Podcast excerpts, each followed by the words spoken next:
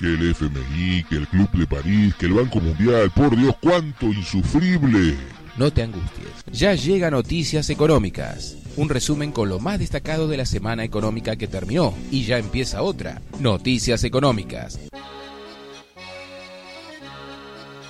Hola, bienvenidos al podcast número 60 de Noticias Económicas. Un programa que tiene como objetivo traer al llano un tema tan espinoso como la economía. Para estar más comunicados, tenés la fanpage de Noticias Económicas o podés encontrarnos en las plataformas iVox.com, Anchor.fm y en Spotify como Noticias Económicas. O también en el blog podcast-medio, noticias-medio, económicas.blogspot.com o noticias-medio portuarias.blogspot.com. Mi nombre es Gustavo Rubén Santucci, soy periodista y locutor y en estos 20 minutos vamos a repasar las noticias más importantes importantes de la semana que se terminó sobre el acontecer económico, nacional, regional y global. Mercado interno. El INDEC dio a conocer que durante julio el indicador sintético de servicios públicos registró una caída del 16,6% respecto al mismo mes del 2019. En términos desestacionalizados, presentó una contracción del 1,6% respecto a junio. El INDEC dio a conocer su encuesta de comercio correspondiente a septiembre y octubre. Durante la emergencia sanitaria, el 44,4% de los supermercados indicaron que sus ventas disminuyeron en septiembre, mientras que en el caso de los autoservicios mayoristas, la baja se dio en el 43.8% de los locales. El INDEC informó que durante agosto la utilización de la capacidad instalada en la industria se ubicó en el 58.4%, un nivel inferior al del mismo mes del 2019 en el que se registró 60,5%. Los sectores que presentaron niveles de utilización superiores al nivel general son sustancias y productos químicos, productos minerales no metálicos, refinación de petróleo, papel y cartón, industrias metálicas básicas, productos de tabaco y productos alimenticios y bebidas. Los Ministerios de Desarrollo Productivo y de Turismo y Deportes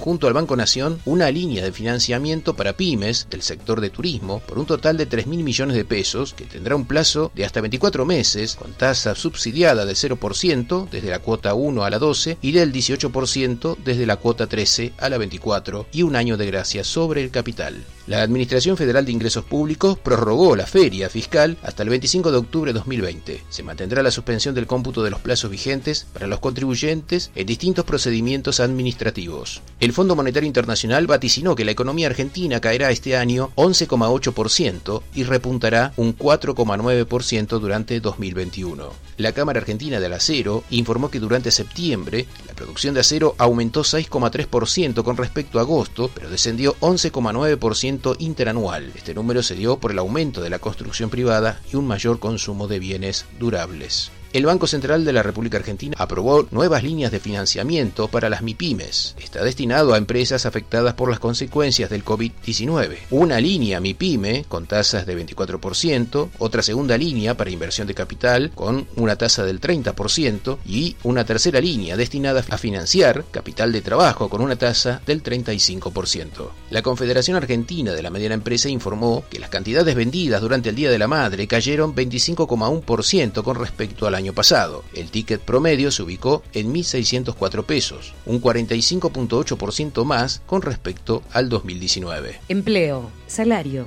El gobierno nacional, los sindicatos y las cámaras empresariales acordaron un aumento del salario mínimo vital y móvil del 28% en tres cuotas, 12% en octubre, 10% en diciembre y el 6% restante en marzo 2021. Pasará de 16.875 pesos a 21.600 pesos. Los gremialistas habían reclamado un salario mínimo superior a los 45 mil pesos, equivalente al costo de la canasta básica total, pero quedó por debajo de la inflación interanual de los últimos 12 meses el Ministerio de Trabajo dictó la conciliación obligatoria por 15 días en el conflicto con el gremio de los aceiteros que reclaman un ajuste salarial del 25%. El Gobierno Nacional informó que desde el inicio del programa de asistencia al trabajo y a la producción, los ATP, se destinaron 207 mil millones de pesos para el pago del 50% de los salarios del sector privado. La Unión Industrial Argentina dio a conocer que la cantidad de asalariados registrados del sector privado se contrajo un 4,9% interanual durante julio, una pérdida de 302.500 empleos. Inflación. El INDEC informó que el nivel de inflación durante septiembre registró una variación del 2,8% con relación al mes de agosto. Alimentos y bebidas no alcohólicas aumentaron 3% y fue el rubro de mayor incidencia en el nivel general. La inflación acumulada durante los primeros nueve meses fue del 22,3% y en los últimos 12 meses del 36,6%.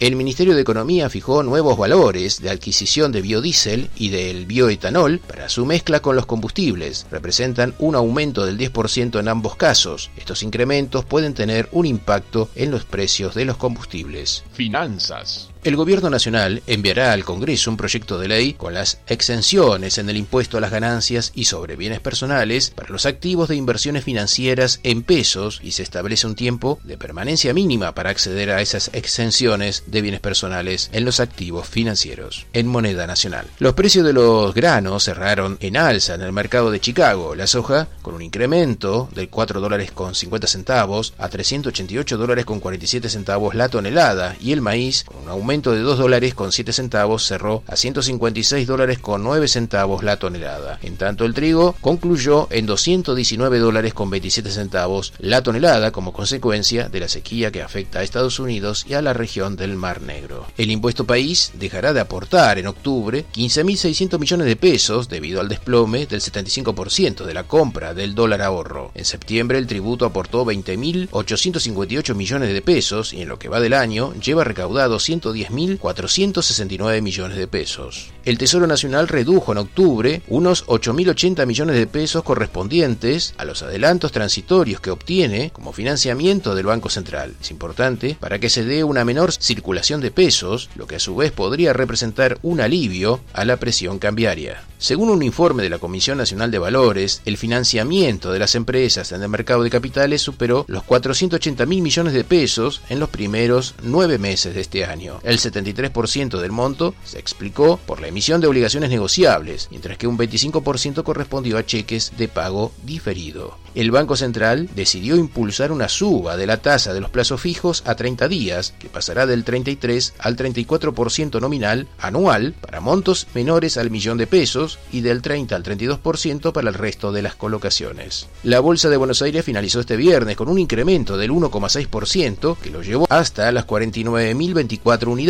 Registró un crecimiento del 19% durante las primeras 11 ruedas de octubre, medido en pesos. El riesgo país se ubicó en 1.397 puntos básicos. En la semana acumuló una suba del 4%. El dólar minorista cerró a 83 pesos con 20 centavos. El contado con liquidación 165 pesos con 31 centavos. El dólar bolsa 152 pesos con 7 centavos. El dólar turista 137 pesos con 28 centavos. Y el dólar blue cerró el viernes en promedio en 178 pesos. El dólar futuro para octubre, noviembre y diciembre cerraron en 78 pesos con 47 centavos, 82 pesos con 75 centavos y 87 pesos con 35 centavos. Y para agosto 2021 125 pesos con 10 centavos, 8% más que la semana anterior. El Banco Central decidió que el importador deberá contar con la declaración efectuada a través del Sistema Integral de Monitoreo de Importaciones de la aduana para acceder al mercado de cambios. Desde el 2 de noviembre, quienes no tengan la autorización aduanera no podrán realizar nuevos pagos anticipados de importaciones de bienes. Deuda externa.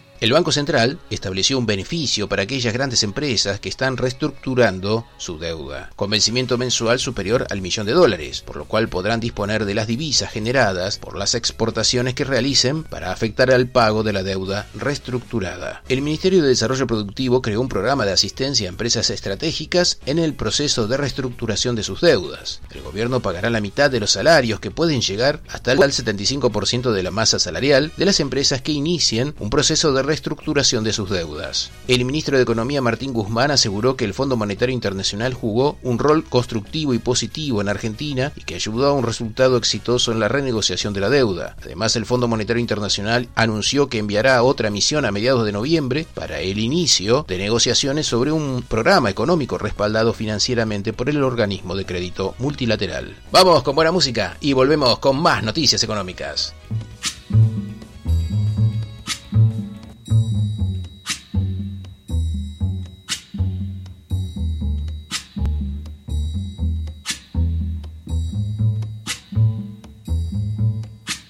When the night has come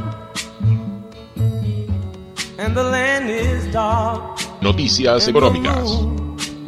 is the only light we'll see. No, I won't be afraid. Oh, I won't be afraid. Just as long as you stand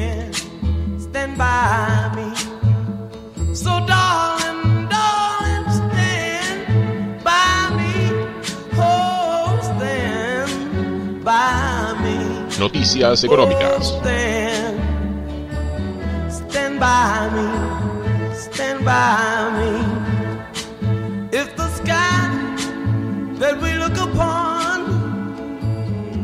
should tumble and fall, or the mountain should crumble to the sea.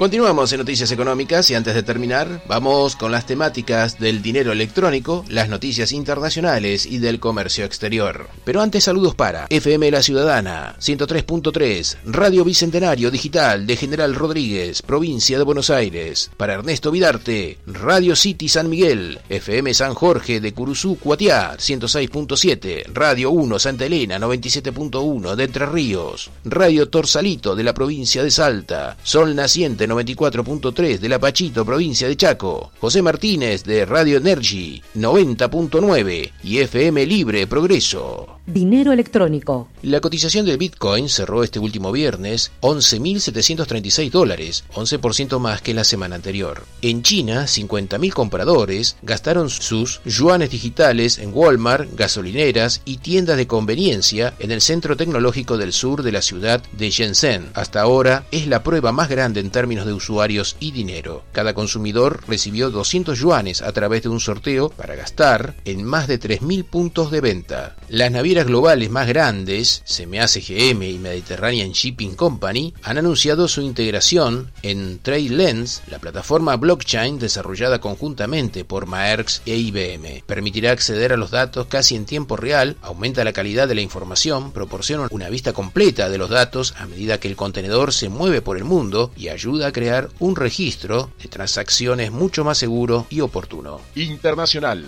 El Banco de Italia estima que la economía italiana aumentará un 12% en el tercer trimestre por las medidas de estímulos del gobierno para hacer frente a la pandemia tras las caídas del 12,8% en el segundo trimestre y del 5,3% en el primer trimestre. El gobierno español ha propuesto introducir en el 2021 nuevos impuestos a los servicios digitales, las transacciones financieras y los envases de plásticos, además de aumentar la fiscalidad de las bebidas azucaradas, con la esperanza de recaudar un total de 6.800 millones de euros. El presidente de la Autoridad Bancaria Europea, José Manuel Campa, ha afirmado que no se puede esperar que la economía europea se recupere de forma plena por lo menos hasta el 2022. Francia anunció que cobrará a partir de diciembre el impuesto nacional a las grandes compañías digitales, quiere que la Unión Europea siga adelante con su trabajo para implantar una tasa propia que sirva para presionar a Estados Unidos. La Unión Europea podrá imponer aranceles de 4 mil millones de dólares en bienes estadounidenses en respuesta a los subsidios concedidos por Washington al fabricante de aviones Boeing tras el reconocimiento de este derecho en un fallo de la Organización Mundial de Comercio. El Departamento del Tesoro de Estados Unidos informó que el déficit de Estados Unidos ha alcanzado la cifra récord de 3.1 billones de dólares durante el periodo fiscal que concluyó el 30 de septiembre. Supone 2 billones de dólares más de lo previsto. Este porcentaje se sitúa por encima del 10% que se alcanzó durante la crisis financiera del 2009. El presidente de la Reserva Federal de Minneapolis, Nel Kaskari, declaró que la recuperación económica de Estados Unidos se desacelerará si los desempleados y las empresas no reciben ayuda financiera.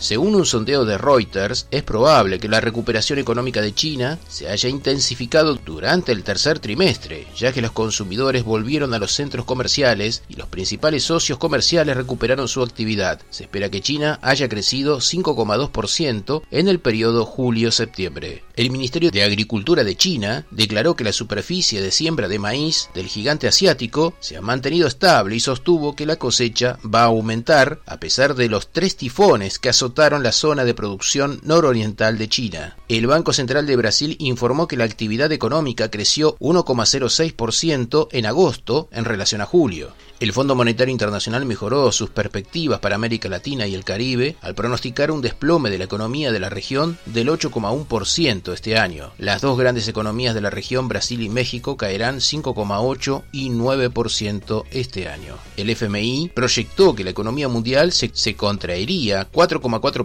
este año y se expandiría 5,2% en el 2021. La Asociación Latinoamericana del Acero informó que la demanda de acero comenzó nuevamente a crecer en América Latina impulsada por la Argentina, Colombia, México y Brasil. El consumo de acero latinoamericano creció 2,9% en julio en comparación con el mes anterior. Sin embargo, disminuyó 19,7% respecto al mismo mes del 2019 y retrocedió 15,4% interanual. Noticias portuarias en Noticias Económicas. Regional.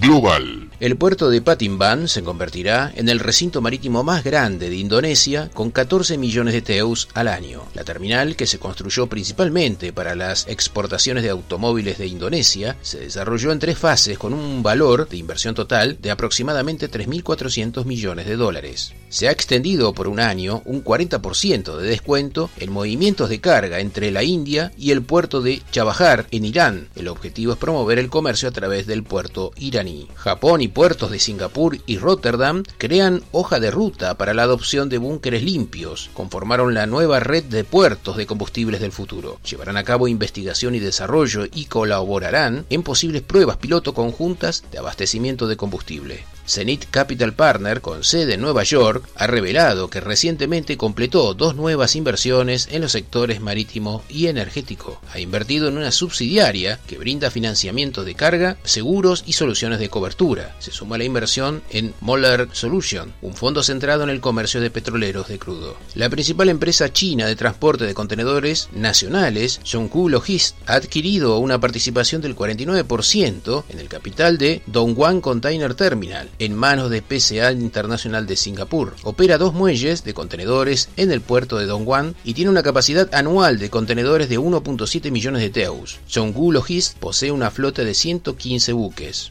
Según el, Consejo Europeo de Transportistas, la confianza se está erosionando y la relación entre líneas navieras y sus clientes se está volviendo cada vez más tensa a medida que se anuncian más cancelaciones de buques y aumentos de tarifas. Las autoridades reguladoras analizarán los sistemas de gestión de capacidad de las líneas navieras por las altas tasas en las rutas del Pacífico, Asia y Europa. El puerto de Zeebrugge en Bélgica dio a conocer los resultados de su tercer trimestre, el cual presenta un incremento del 6,1% en el manejo de la carga total, pero con índices negativos en los volúmenes RORO y Break Bulk. El tráfico de contenedores ha crecido 10,9%, el volumen de líquidos a granel aumentó un 42,1%. La empresa australiana Caron Gas espera cerrar su adquisición del campo Bauna, ubicado en alta mar de Brasil. Presentó una oferta para adquirir la participación operativa del 100% de Petrobras en la concesión. El monto de la transacción fue de 665 millones de dólares. El gobierno de Paraguay autorizó al Ministerio de Obras Públicas y Comunicaciones a habilitar y ordenar el funcionamiento de los puertos privados, permitiendo la toma de decisiones relacionadas al sector portuario. Se creó el Departamento de Puertos como repartición de la dirección de la Marina Mercante. La inversión pública privada en el puerto de Cartagena en España superará los 444 millones de euros entre el 2020 y 2024. Una de las principales inversiones será la profundización de los calados de la dársena del puerto de Cartagena. En el puerto de Barcelona, entre enero y septiembre, los contenedores han estado en 2.06 millones de teus, un 19% menos que el año anterior. El Extremo Oriente y Japón ha tenido un tráfico de 336.655 teus. El tráfico de contenedores llenos de exportación hacia China ha logrado los 95.454 teus, con un incremento del 46.6% durante los últimos nueve meses. La compañía de cruceros Royal Caribbean anunció la,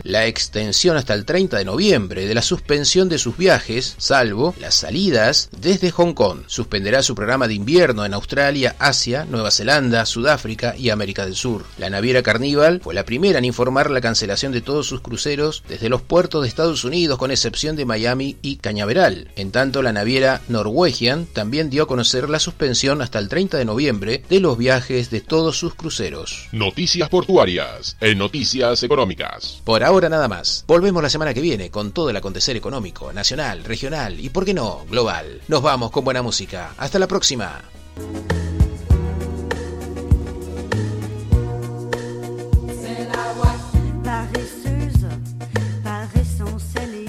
Est-ce vraiment la paresse Ou trop de quoi ou qu'est-ce?